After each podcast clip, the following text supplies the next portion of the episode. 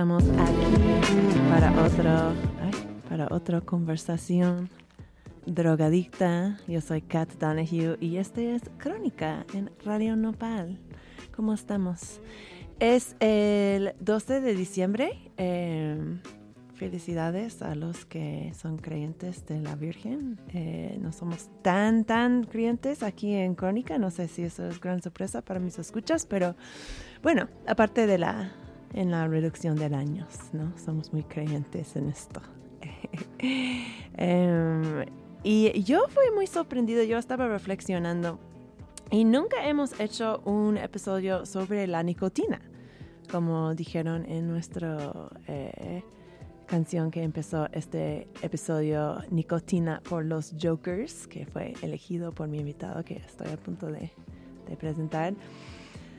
Entonces, pues creo que es un episodio muy importante para esto, ¿no?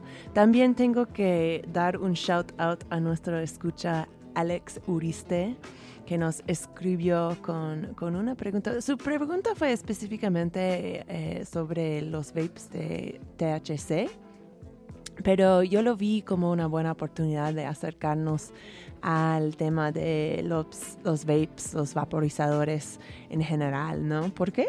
Pues porque, bueno, una razón es porque nuestra administración presidencial los hizo ilegal el 31 de mayo de este año. Bueno, por lo menos los vaporizadores de, de tabaco, porque pues como sabemos el público general todavía no tiene eh, acceso legal a los vaporizadores de la marihuana, pero eh, fue un acto, esta prohibición fue un acto que buscó extender una prohibición ahora hasta productos de tabaco en México, que es como preocupante y también pues muy interesante. Yo muchas veces digo que Crónica se trata más de la prohibición que las drogas en sí. Entonces, este como concepto de ampliar la prohibición en un momento en que estamos justo tratando de, de abrir acceso a las sustancias psicoactivas para, para muchas razones, eh, es, es algo raro, ¿no? Entonces, bueno, para explorar más este tema de, de qué son vapes, qué efectos nos tienen en nuestra salud y por qué es importante hablar de nuestras experiencias con ellos. Tengo acá en el estudio conmigo Eric Bernal del Instituto RIA, uno de nuestros grupos favoritos de la política de droga.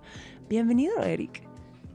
Hola, Kat, muchas gracias por la invitación. Bonita noche, igual días para quienes nos escuchan ahorita o para quienes nos escuchan después. Un gusto estar por acá.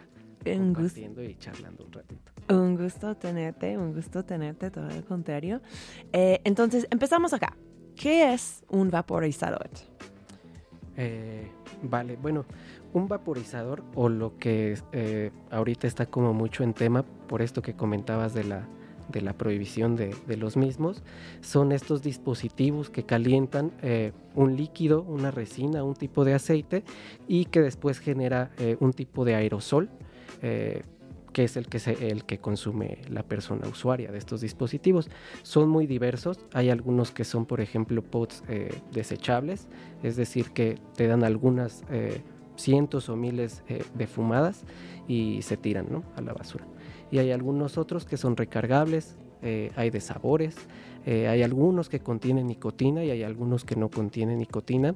Y como comentabas también, eh, algunos de estos dispositivos también llegan a contener THC o CBD en su caso. se les puede meter de hecho casi cualquier, cualquier sustancia. Pero, pero sí, en específico son esos dispositivos, los, los vapeadores, lo que se conoce como vapeadores o cigarros electrónicos. Ya, perfecto. Y, estaba leyendo un poco antes del show y dijo que típicamente lo que tiene un vaporizador es pro, propilenglicol, si estoy diciéndolo bien, glicerina vegetal, aromas y nicotina o cannabis o una mezcla de las dos cosas. Y, y, tengo que mencionar que también hay vaporizadores que utilizan pues los flores enteros, o sea, los cogollos enteros de la marihuana y eh, es un poquito híbrido este episodio porque, o sea, estamos enfocando mucho en, los vaporizadores de nicotina, pero también quiero como tomar en cuenta de que muchos de nuestros escuchas pues tienen experiencia y quieren saber más de los vaporizadores de weed. Entonces vamos a estar como comentando un poco de las dos cosas y si quieres más información sobre la reducción de daños específicamente relacionado con la marihuana, pueden darte un rol por nuestro archivo de episodios ahí en radionopal.com porque nuestro episodio 105 que, está, que acabamos de hacer eh, con Polita Pepper de Canativa sí se enfoca más bien en cómo cuidarnos mientras estamos eh, consumiendo la cannabis. Entonces, pues, eh, para suplementar un poquito esta conversación interesante que vamos a tener el día de hoy. Em, va.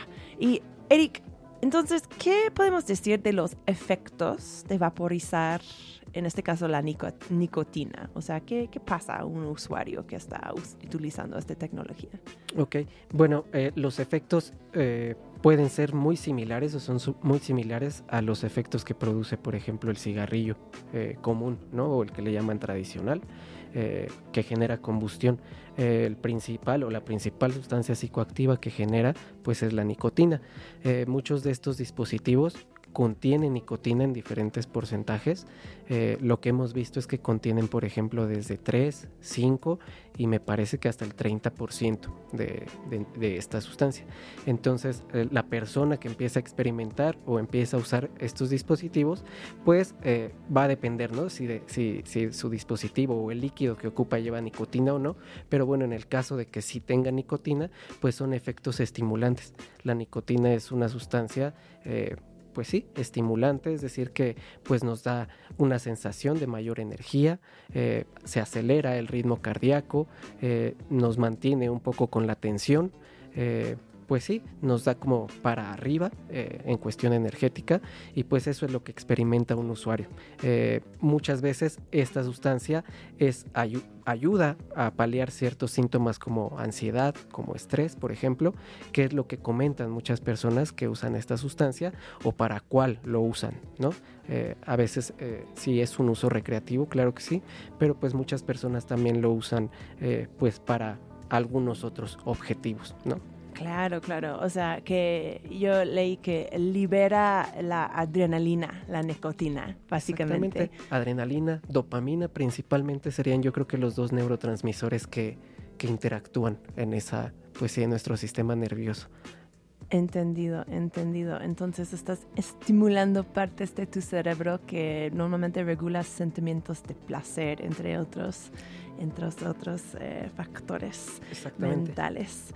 Eh, y, sí, las personas que lo usan mucho lo, usan para ayudarse en concentración y relajación. Em, los efectos van a llegar a su cima como entre 5 a 10 minutos después de inhalar y pueden durar dos a tres horas. Em, y creo que estas son cosas que, que, mucha gente que aprendimos en la escuela, pues, pero hablamos de unos de los riesgos, ¿no? Del consumo de nicotina, ¿no? Es bastante adictivo, por, primero. Pues sí, sí es una de las sustancias que se eh, catalogan como más adictivas precisamente por la interacción de esos dos eh, neurotransmisores.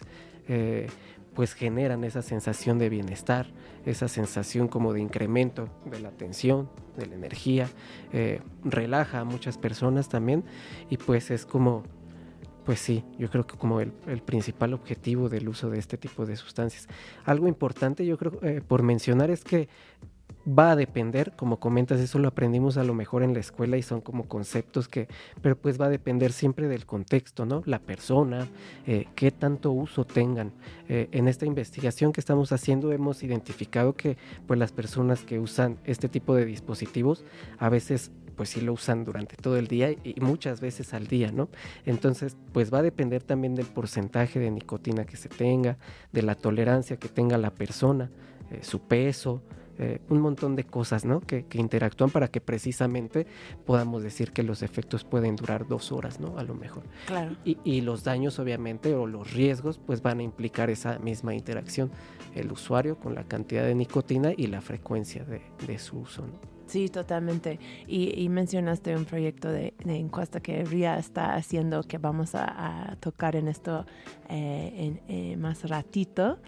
Em, pero a ver, ¿cómo podemos decir cómo, o sea, estamos hablando de, como, de los efectos de la nicotina en general, pero en términos de los vaporizadores, ¿cómo pueden ellos afectar la calidad o el tipo de la experiencia que tenemos con la nicotina o con la cannabis, o sea, con una sustancia psicoactiva, o sea, cómo nos afecta la experiencia el vaporizador? Bueno, por ejemplo, a diferencia de, usar cannabis o, tabaco de forma tradicional, por decirlo así, como con la combustión, pues sí eh, supone mucho más eh, quema de otras sustancias eh, la combustión pues es eh, el calentamiento a una temperatura mucho más elevada, mm. lo que genera que no solo, por ejemplo, eh, administremos al cuerpo THC o CBD o los diferentes cannabinoides que hay, sino dióxido de carbono y, y un montón de otras sustancias plomo, ¿no? Por ejemplo, en el tabaco me parece también. Obviamente esto tiene que ver con los procesos industriales, pero cualquier planta, por muy, no sé, noble que sea, por muy pues, que no haya tenido aditivos químicos, pues si se combustiona genera todos estos eh, gases o estas sustancias que sí son tóxicas ya cuando se usa pues de manera constante, ¿no? Ya. Y yo creo que, o sea, desde mi experiencia experiencia personal puedo decir que a veces, especialmente con la cannabis, es posible que el vapor, si cuando yo estoy vapeando, yo me puedo poner más pacheca más rápido, ¿no? Porque no, no tiene ese mismo efecto de, quemar la, la, garganta. Entonces puedes llegar, especialmente si no tienes, porque yo no, yo no uso vaporizadores tanto para razones que voy a elaborar al ratito, pero eh, que sí, o sea, no, no, eh, si no estás acostumbrado con la tecnología es posible llegar a un nivel de pacheques que está eh, inesperado un poquito. Em, creo que esta es una tecnología que ha sido mucho tiempo en venir, ¿no? Podemos decir que que la gente empezaron a jugar con este concepto de vaporizar no solamente el tabaco y la cannabis, pero pues otros tipos de, medicamentos, eh, otros tipos de hierbas. Creo que más o menos empezando a principios del siglo XX, más o menos, es, mi entendimiento. Sí, por ahí empiezan como en los 20, me parece, eh, los experimentos. Eh, obviamente no son nada parecidos a los dispositivos actuales que ya son Pax, no son Joule, claro. exacto, que parecen dispositivos USB, ¿no? Por ejemplo.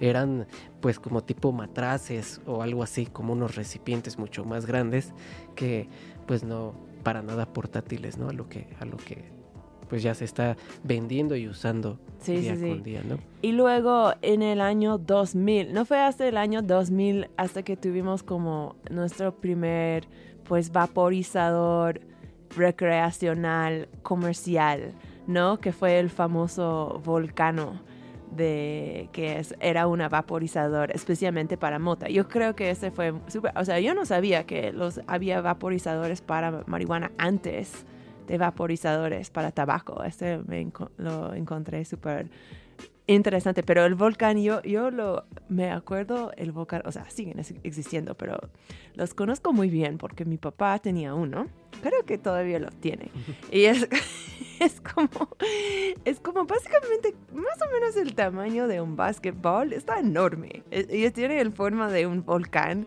y pones como, tiene como una boca al, al, al parte, eh, la parte de encima, y ahí atraes unas bolsas de plástica, plástico y no sé si todo el mundo tenía las mismas bolsas, pero las bolsas que tenía mi papá eran como, pues no sé, como de casi un metro de...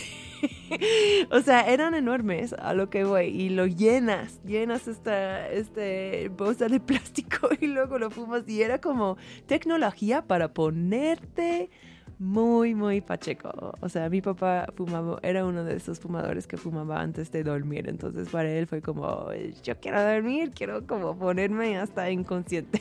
y eso fue.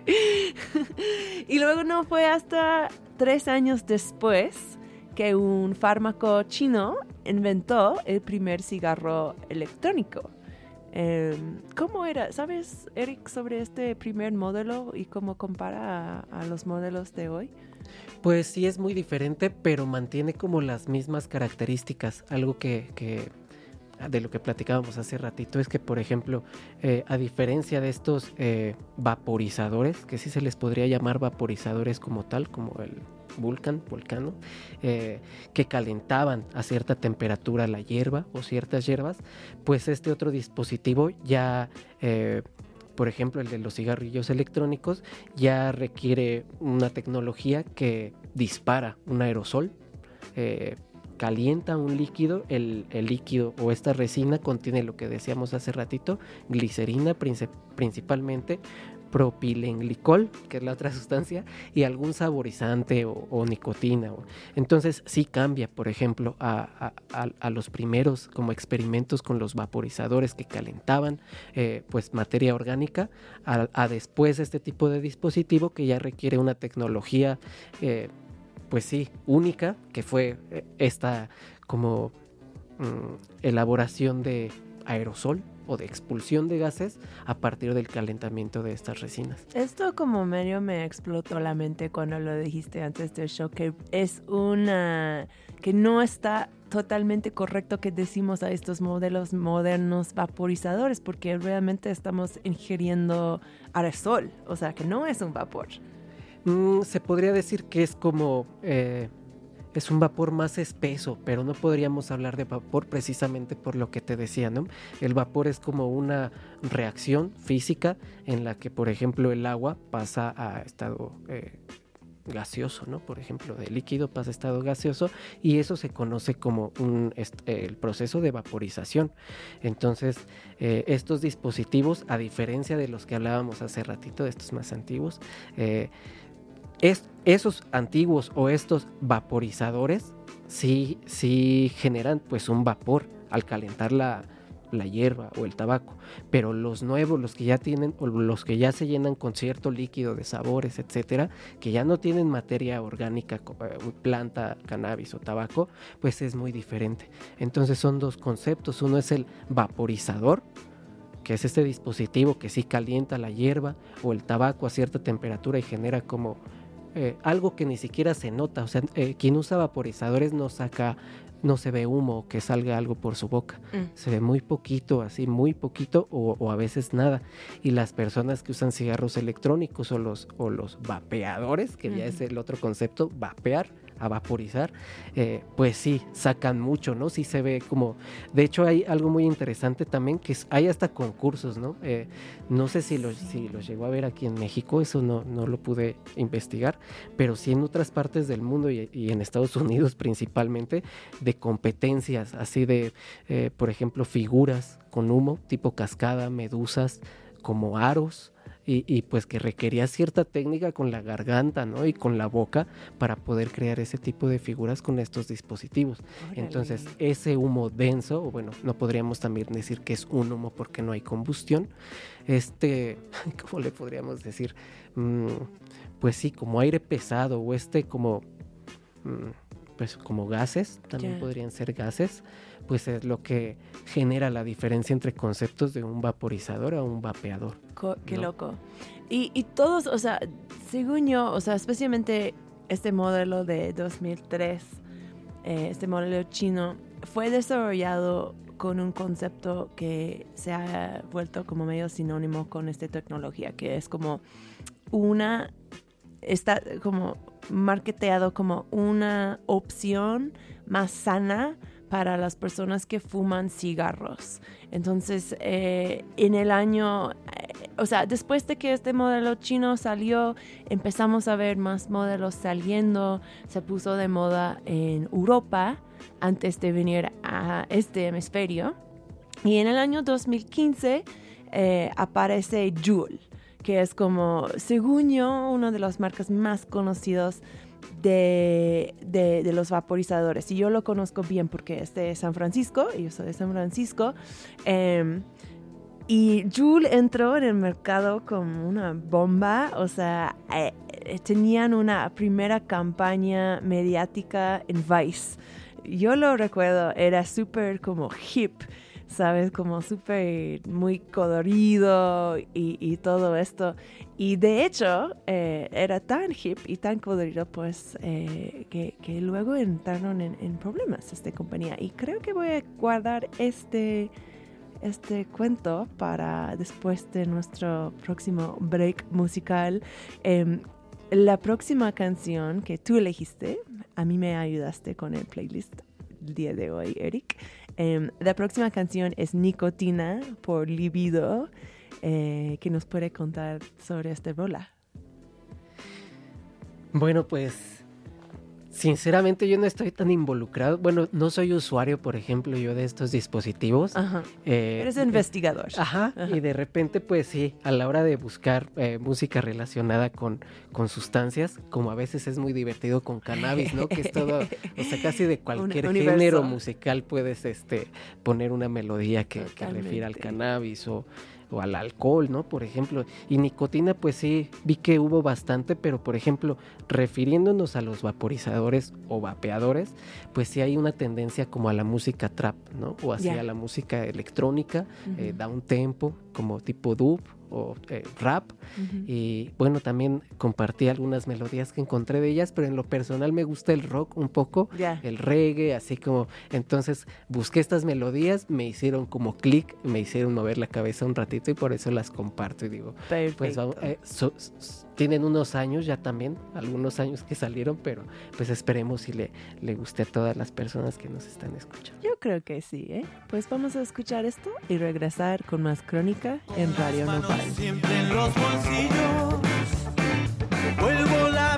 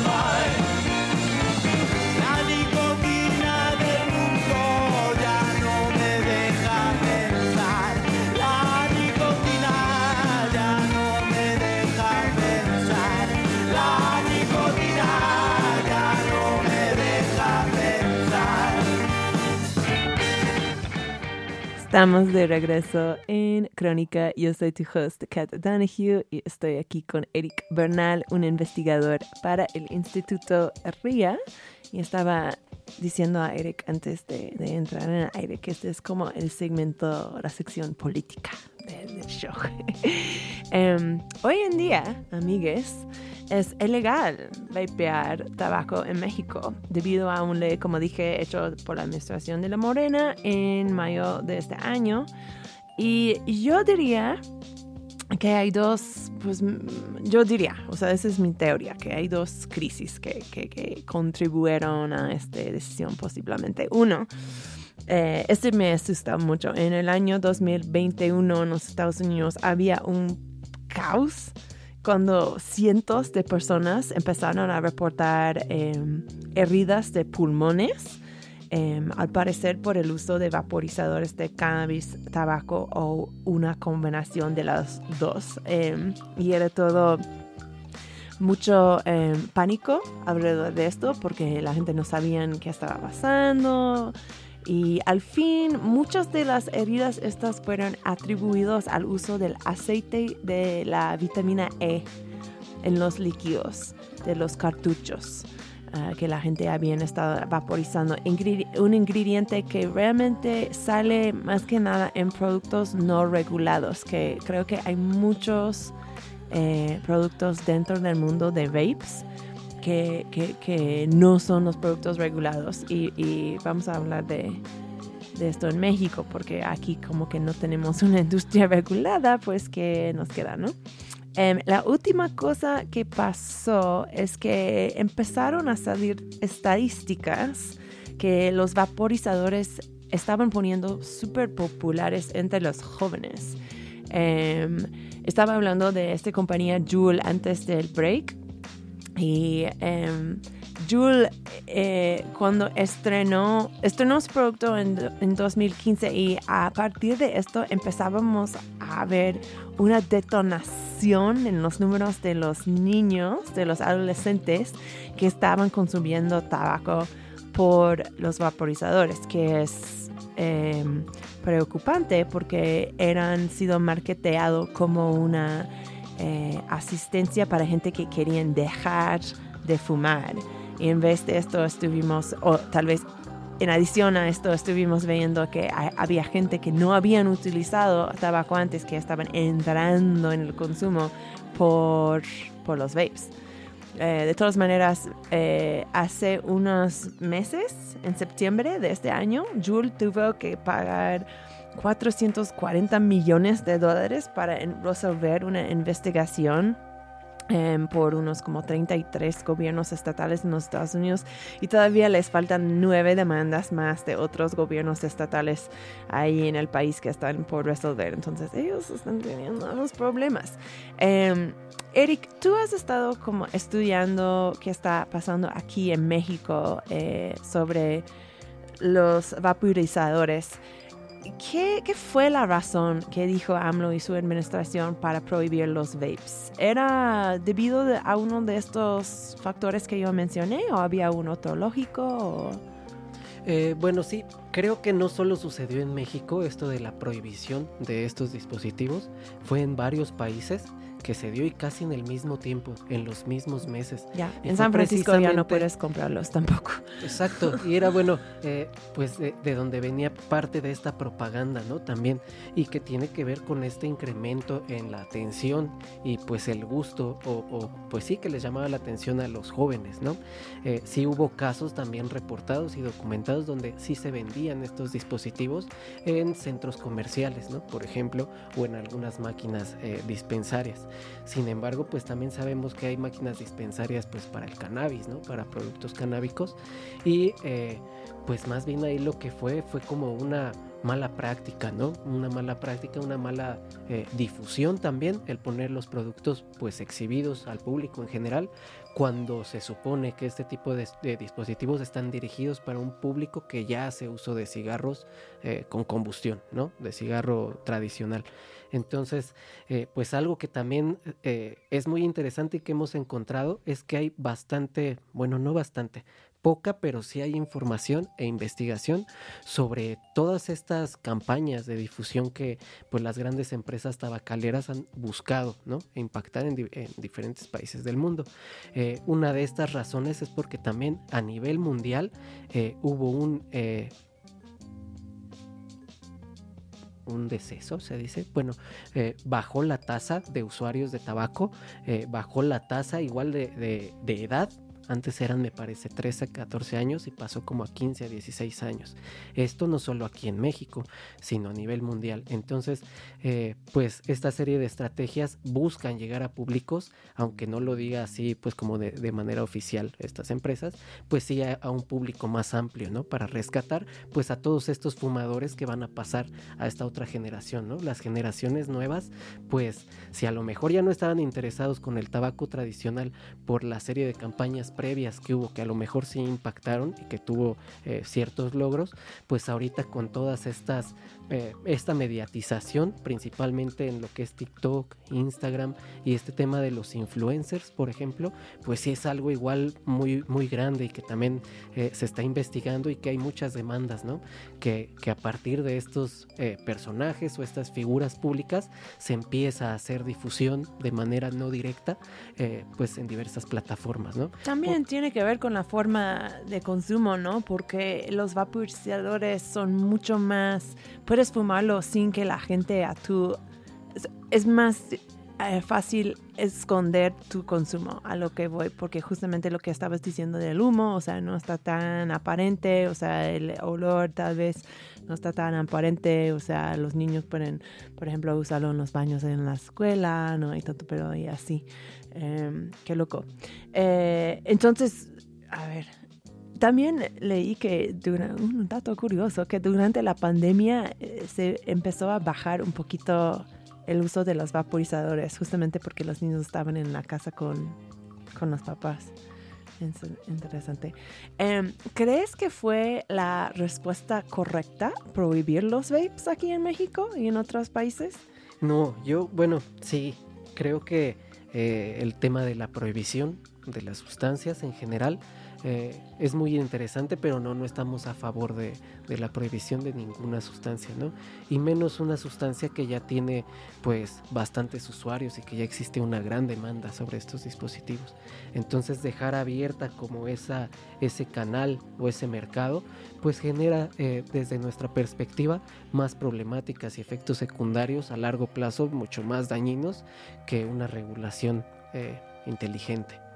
Eh, que una educación previa, una educación en todos los niveles educativos, para que pues aunque estén estos dispositivos eh, a la venta, que sería yo creo que lo más certero en farmacias, por ejemplo, o a lo mejor en las tiendas, pero con toda esta eh, serie de reglamentaciones que tiene, por ejemplo, los tabacos comunes, ¿no? Los tabacos comunes generan, eso sí es evidente y hay muchos estudios que, que lo que lo dicen así y que pueden investigar y si también eh, tienen dudas o quieren que les compartamos algunas, algunos links, algunos ensayos, algunos estudios, nos pueden escribir a nuestras redes también para pues para seguir construyendo este diálogo, ¿no? Instituto RIA en casi todas las plataformas, ¿no? Sí, Ajá, exacto. así es. Y este, y pues sí, entonces creo que sí es una alternativa real para las personas que quieren pasar a, hacer un uso a lo mejor de nicotina más eh, menos dañino, por ejemplo, o de tratar de dejar el tabaco eh, de una forma, alternativa, pues a las terapias eh, tradicionales que existen. Sí, ajá, porque justo cuando cierras una industria regulada, no es que sabemos que no, no implica que la gente dejan de, de consumir esta sustancia psicoactiva, ¿no? O sea, al contrario, se explota a una nueva eh, industria que no está regulada y que no están probados los productos. Yo te estaba diciendo que yo estaba comiendo en una mesa de un restaurante en, en- en el en la calle el otro día y un señor estaba como caminando por ahí con su caja de, de vapes que estaba, o sea, no- y ajá, una marca totalmente genérica como, no sé, como así como se venden los cigarros en la calle. Eh, pero creo que eran como, pues no eran, no era una marca que yo reconocí, no, no eran unos Marlboro, no que los Marlboros son buenos para ti, pero anyways. Em, de hecho, Instituto Río está armando, o se armó más bien una encuesta eh, para aprender más del estado de uso de los vaporizadores aquí en México. Eh, cuéntanos de, qué fue el propósito de esto y qué, tipo de información coleccionaron. Ok, bueno, la intención de, esta encuesta o bueno, de estas dos herramientas para levantar información es eh, principalmente para conocer de, primera mano pues los diferentes usos que, existen aquí en México. Conocer también la perspectiva que tienen las personas que los usan, saber si conocen el marco legal, eh, también conocer si han tenido algunos problemas de salud, por ejemplo. Es decir, una serie de preguntas generales que traten de mostrarnos un- eh, la realidad del uso del vapeo aquí en México, pero de parte o directamente de los usuarios. Esa es una herramienta que hicimos como eh, una encuesta para las personas que los usan o los han usado y la otra es como para las personas que están dentro del mercado de, o comercialización de este tipo de dispositivos o de este tipo de líquidos. Eh, obviamente con esta prohibición que, que fue en este año, pues hubo eh, muchas manifestaciones, hubo, de hecho hay varios grupos de la sociedad civil que están haciendo un trabajo arduo también para que llegue información certera sobre este tipo de dispositivos, ¿no?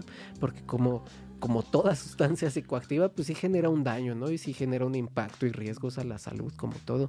Eh, pero pues también lo genera el tabaco, también lo genera el alcohol y prohibir algo es, pues sí, como decía hace ratito, dejar abierta la puerta para un montón de cosas que pues hasta el momento hemos visto que no se han podido resolver, ¿no? El tema de la cannabis, el tema de la amapola, el tema de la metanfetamina y aquí en México son temas muy complejos, ¿no? Porque también antes se hablaba que era un país de distribución, ¿no? O de traslado de sustancias, eh, pero actualmente ya podemos hablar de crisis, eh, no solo en el norte del país, sino crisis de uso de metanfetaminas en la Ciudad de México, ¿no? Y creo que hace unos días hablaste de, de algo de metanfetaminas. Totalmente. Si quieren más del consumo de cristal aquí en la Ciudad de México, pues busca nuestro, yo si no estoy equivocado fue con Rubén Díaz Conti de, de Clínica Condesa. Este fue un muy buen episodio. De hecho, queríamos hacer un segundo parte de este episodio porque hay mucho para hablar del cristal, la verdad. Em, ¿Qué tipo de, eh, tengo curiosidad, qué tipo de preguntas preguntaste a las personas que están dentro de la industria, los productores? Sí, por ejemplo, si los productos que venden eh, son de producción nacional, si son importados, eh, por ejemplo, también eh, la forma de adquirirlos, es decir, si es en una tienda física, ahorita con lo de la pandemia, pues muchas de las compras que se realizan ya son de manera digital, es decir, en línea, si, si los compraban o los adquirían en línea, de qué país, por ejemplo, ¿no? También como para empezar a hacer un sondeo, como una base de datos de lo que realmente se está distribuyendo, ¿no? Aquí, en, el, Ujú. aquí en el país. Estas encuestas también estuvieron eh, estructuradas a partir como de una observación de campo que hicimos de los diferentes mercados que existen.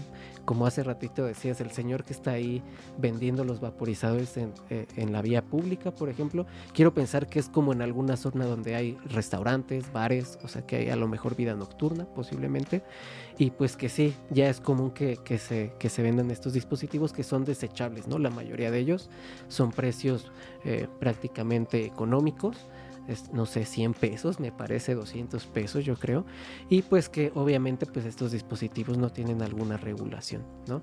También eh, vimos que hay eh, establecimientos, establecimientos con gente que está informada, con gente que, que- te explica, ¿no? Por ejemplo, eh, si tienes un uso crónico de, de nicotina con tabaco tradicional, que te recomiendan para, pues como más o menos ir en el mismo nivel y no meterte nicotina además, ¿no? Por ejemplo.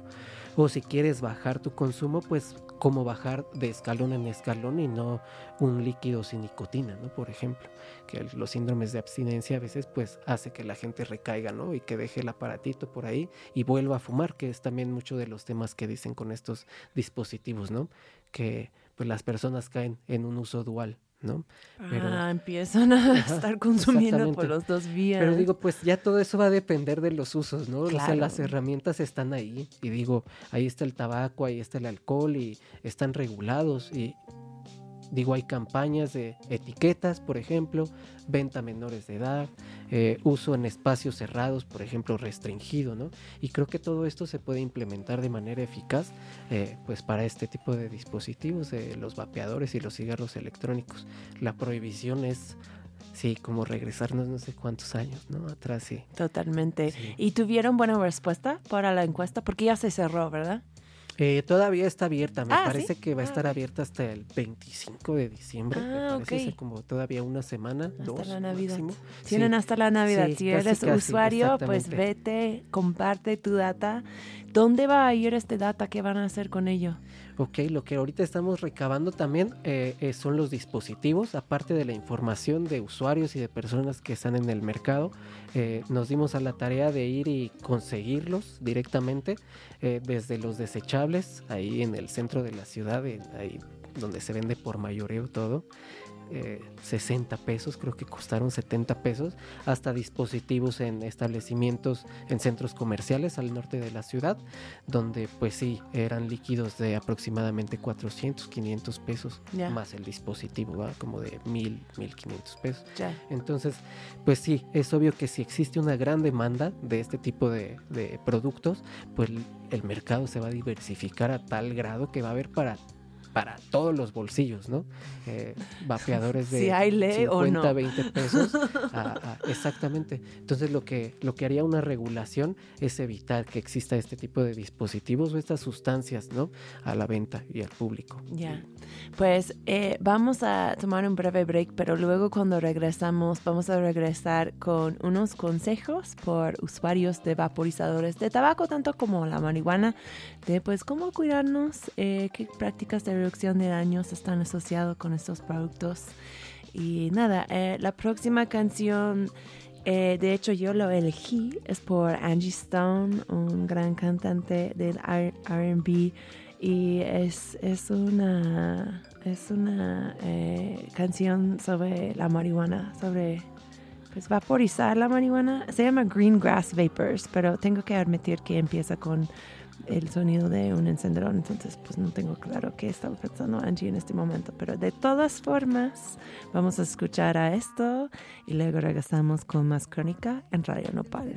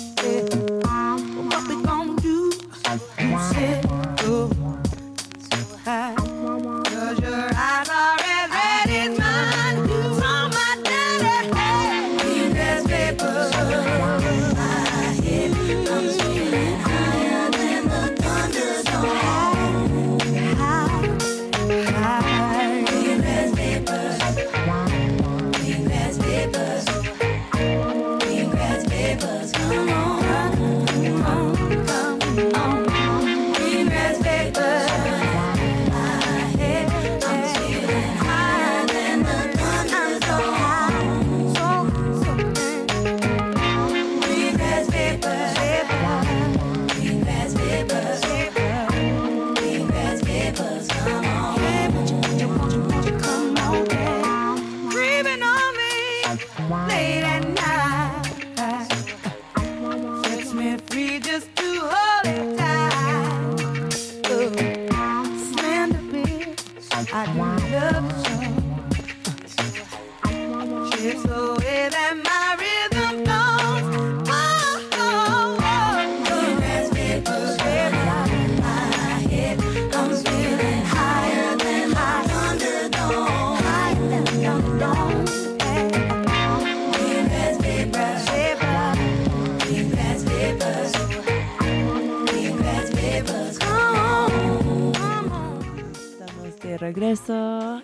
Crónica. Yo soy tu host Katani. Estoy aquí con Eric Bernal, investigador del Instituto Río.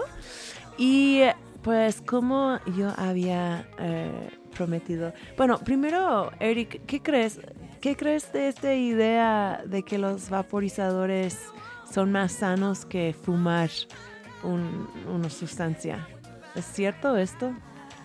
Sí, sí es cierto. Sí, me atrevo a decir que sí es cierto. Es eh, menos dañino que fumar un, tabaco tradicional o en su caso el cannabis, ¿no? Por ejemplo, eh, es menos dañino us- usarlo a través de la vaporización que la combustión. Sí, mil veces. Mucho más sustancias se generan al combustionarla que al usarlo con estos dispositivos. Ya, pero hay riesgos asociados con el uso de los vaporizadores. O sea, creo que hemos tocado en varios, pero se, se vale vocalizarlos. Sí, claro que sí. Como con toda sustancia, ya sea azúcar, ¿no? Chocolate o café, hay ciertas eh, como recomendaciones o sugerencias eh, o una serie de cosas que hacer para que estos riesgos sean menos y estos daños al organismo o al entorno sean lo menos perjudiciales. Ajá. ¿Y qué podemos decir que son? O sea, estamos hablando ahora de la reducción de daños, ¿no? Que es ese concepto de que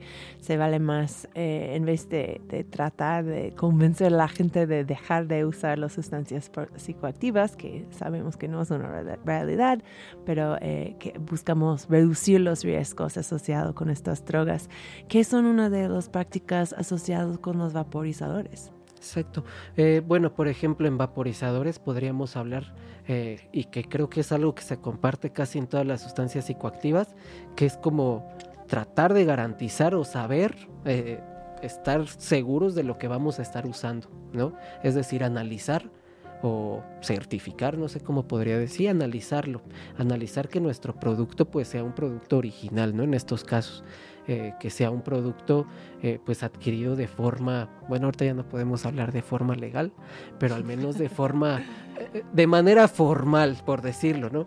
Es decir, si queremos pagar menos por este tipo de dispositivos, ahorrar dinero por creer que, eh, pues no sé, que somos más astutos a la hora de las finanzas, pues eso va a poner en riesgo nuestra salud.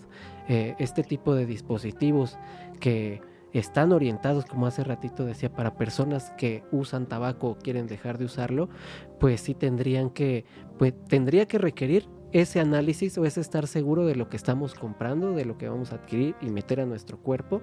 Y lo segundo, bueno, la segunda de reducción de riesgos y daños sería también pues saber qué tipo de nicotina, en el caso de que usemos nicotina, qué porcentaje de nicotina va a tener el dispositivo que vamos a estar usando. Lo mismo con cannabis, ¿no? O con CBD. Cuánto concentrado de la sustancia activa va a estar en cada hit que vamos a estar dando, ¿no? Eso yo creo que es muy importante. Y bueno, la tercera de ahí, creo que va, se desencadena un poco así, es que pues este tipo de dispositivos, a diferencia, por ejemplo, de antes, ¿no? Cuando se liaban los tabacos, ¿no? Que requería como un proceso de, pues sí, como de tu cajita con tu tabaco, picarlo, la sábana, echarlo. Eh, la gente que fuma hierba, por ejemplo, pues también es todo un ritual, ¿no? Con la parafernalia, las pipas, los bongs, que ya no lo, en este caso de los eh, vapeadores o los cigarros electrónicos, pues ya no lo hay. Solo es un botón o dos botones y listo, esperas algunos segundos y ya puedes usarlo. Entonces, esto creo que nos lleva al tercero, que es como el uso regular que se le puede dar a estos dispositivos. El tenerlo a la mano y el tenerlo eh, eh, de fácil acceso, eh, pues genera que tengamos usos un poco más recurrentes o en, en- en menor cantidad de tiempo. Entonces creo que eso sería importante, como tomar eh, medidas de tiempo o lapsos o- o al menos como las personas que usan cigarrillos, poner un número, una cantidad de caladas, por ejemplo, del dispositivo al día y pues tratar de no superarlo, ¿no? Y menos si la, la- la idea es eh, reducir el consumo del tabaco o eliminarlo, ¿no? Porque si no nos vamos a eso, o sea, de, de una sustancia a otra, ¿no? En muchos casos, eh, pues a lo mejor la persona que quería dejar el tabaco lo logra dejar, pero pues antes se fumaba, no sé, dos cigarros al día, ¿no? Y ahora de vaporizador, no sé, le da 100 caladas, 200 caladas al día. Y digo, pues aunque sea menos perjudicial que la combustión, que el fumar cigarrillo, obviamente va a, a- a traer riesgos, ¿no? 200. O más, de hecho así hubo sugerencias así de parte de gente que sí usaba ah, de manera frecuente los dispositivos, que yo ponía ahí este, en la pregunta de la encuesta, eh, aproximadamente cuántas caladas eh, o aspiraciones realizas de tu dispositivo al día. Y en algunas sugerencias fue así de, es que no pongas cuántas porque pues no lo sabemos, mejor dinos cuántos mililitros de la, de las sustancias al Ah, día ya, o sí otra manera de cuantificarlo porque son pues sí nos dijeron cientos a veces de caladas, ¿no? Entonces siento que aunque eh, esta idea de que no hace daño, pues es también es irreal, ¿no? O sea, no es que no haga daño, eh, es irte de un extremo a otro. Y yo creo que ese es como donde también juega eh, la política, que se va a los extremos, ¿no? Sí, sí, sí. Entonces, si hablamos de una regulación y- y de una educación de cuidado, de autocuidado, que es la reducción de riesgos y daños, podríamos seguirnos así con un decálogo, ¿no? Por ejemplo, así de, de cosas que hacer o, o qué podemos hacer para cuidarnos y cuidar a las personas que están en nuestro entorno al usar este tipo de dispositivos. ¿no? Totalmente. Sí, creo que este, al- al- si hay una cosa que se recuerdan de este episodio es esto, es que eh, saber qué estás consumiendo, ¿no? Si, si esto implica que necesitas comprar de, de, marcas de nombre, pues hacemos esto. Si esto implica que estamos comprando cartuchos de, productores con cual eh, tenemos confianza, hacemos esto. Em, y yo añadiría a estos consejos muy buenos de Eric que tal vez eh, sería ideal no vaporizar si uno se padece enfermedades pulmonares o respiratorias, enfermedades cardíacas, hipertensión arterial. Eh, eso sería el consejo pues, para nicotina, pero yo diría que pulmones, este de las enfermedades pulmonares o respiratorias también se vale mucho para los usuarios de cannabis. Em, para eh, ayudarte con control de respiración, eh, hay varios como tipos de ejercicios que puedes hacer como yoga, pilates, este como expande nuestro control de nuestra respiración, puede proteger nuestra salud de esa manera. Em, eh, y siempre vaporizan a temperaturas inferiores a los 400 gra- grados Celsius. Eh, recordamos que si es más de esto, pues es realmente, realmente puede ser que estás consumiendo humo y no, y no este aerosol o vapor que, que estamos buscando. Y, nada, y luego cosas como básicos de salud, ¿no? Como cuidar de tu cuerpo. em, en términos de la nicotina nos puede ayudar a eh, comer frutas y verduras con vitamina C. Em, estos incluyen kiwis, naranjas, toronjas, fresas, brócoli, pimentones verdes y tomates. Eh, y hidrate tu piel em, para el uso de nicotina em, y también productos con vitamina E puesto en tu piel pueden ayudar mucho en esto y tomar tus vitaminas B1, B6, B12 y ácido fólico. Tengo que dar un shout out. Estos consejos yo robé del sitio de Échale Cabeza que eh, Eric acaba de decirme eh, está ayudando con el... em, el, el- análisis del, del data de, de estas muestras que el Instituto RIA eh, coleccionó. Entonces, eh, debe de estar saliendo los resultados de esta encuesta en la primavera. Em, y, y esto, y si tienes más preguntas, pues se pueden escribir a Instituto Río.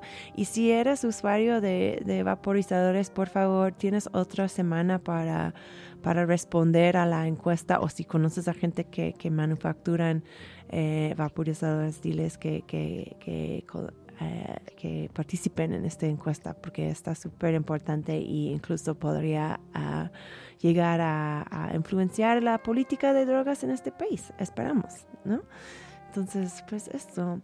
Pues Eric, hemos llegado casi casi al fin de nuestra hora juntos. Muchísimas gracias por estar aquí y contarnos sobre Instituto RIA y todo tu trabajo en este área de la política de drogas. No, pues muchas gracias más bien por la invitación y pues sí, yo creo que de repente a futuro van a hacer falta más episodios de cada una de las sustancias porque pues son temas muy interesantes, muy complejos y que yo creo que pues requieren esa interdisciplinariedad, ¿no? O sea, digo yo como sociólogo lo veo desde un punto de vista y ahí medio sí, ¿no? Como pero a lo mejor verlo desde otras disciplinas también y abordar como estos temas desde diferentes áreas se nutriría mucho más y yo creo que podríamos profundizar para, para esto, ¿no? Para que pues en algún momento impacten también a las políticas públicas y pues podamos vivir en, en una ciudad menos prohibicionista. Ojalá, ojalá una ciudad, un país, un mundo sería muy bueno. Pues muchas gracias. Eh, saludos a los otros compañeros de RIA, eh, incluyendo a Sara que, Snap, que, que ayudó con la formulación de este episodio. What's up, Sara? Uh, y felicidades porque es tu cumpleaños, creo que hoy. o ayer. Eh, vamos a terminar con otra rola que se llama 1965 King Size Nicotine Blues por Little Jerry Williams. Pero antes de esto, Eric, normalmente eh, terminamos el show con un miau. ¿Quieres miau conmigo? Sí, claro. sí. Uno, dos, tres. Miau. Muy bien.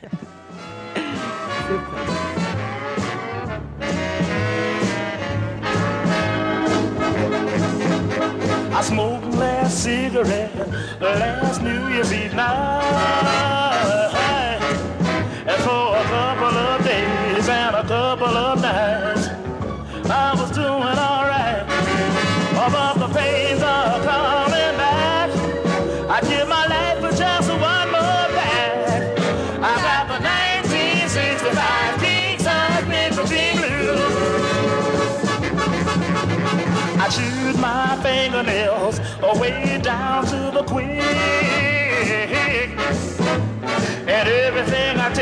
Help me ease the pain I say keeps making me sick.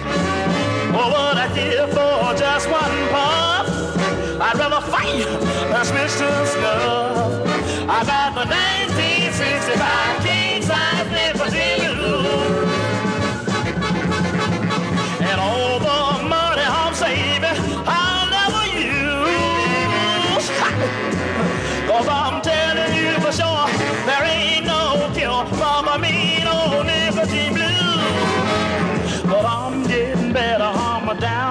just I said, a one convulsion a day. And when you smoking that, think you carry to uh, below a little my way.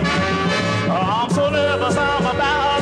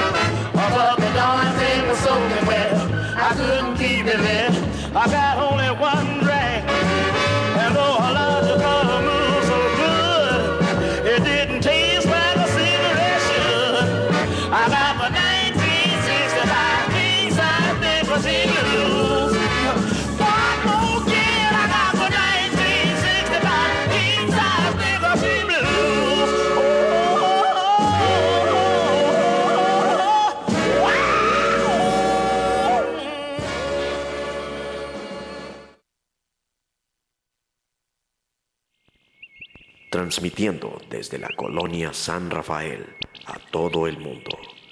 Escuchas Radio Nopal.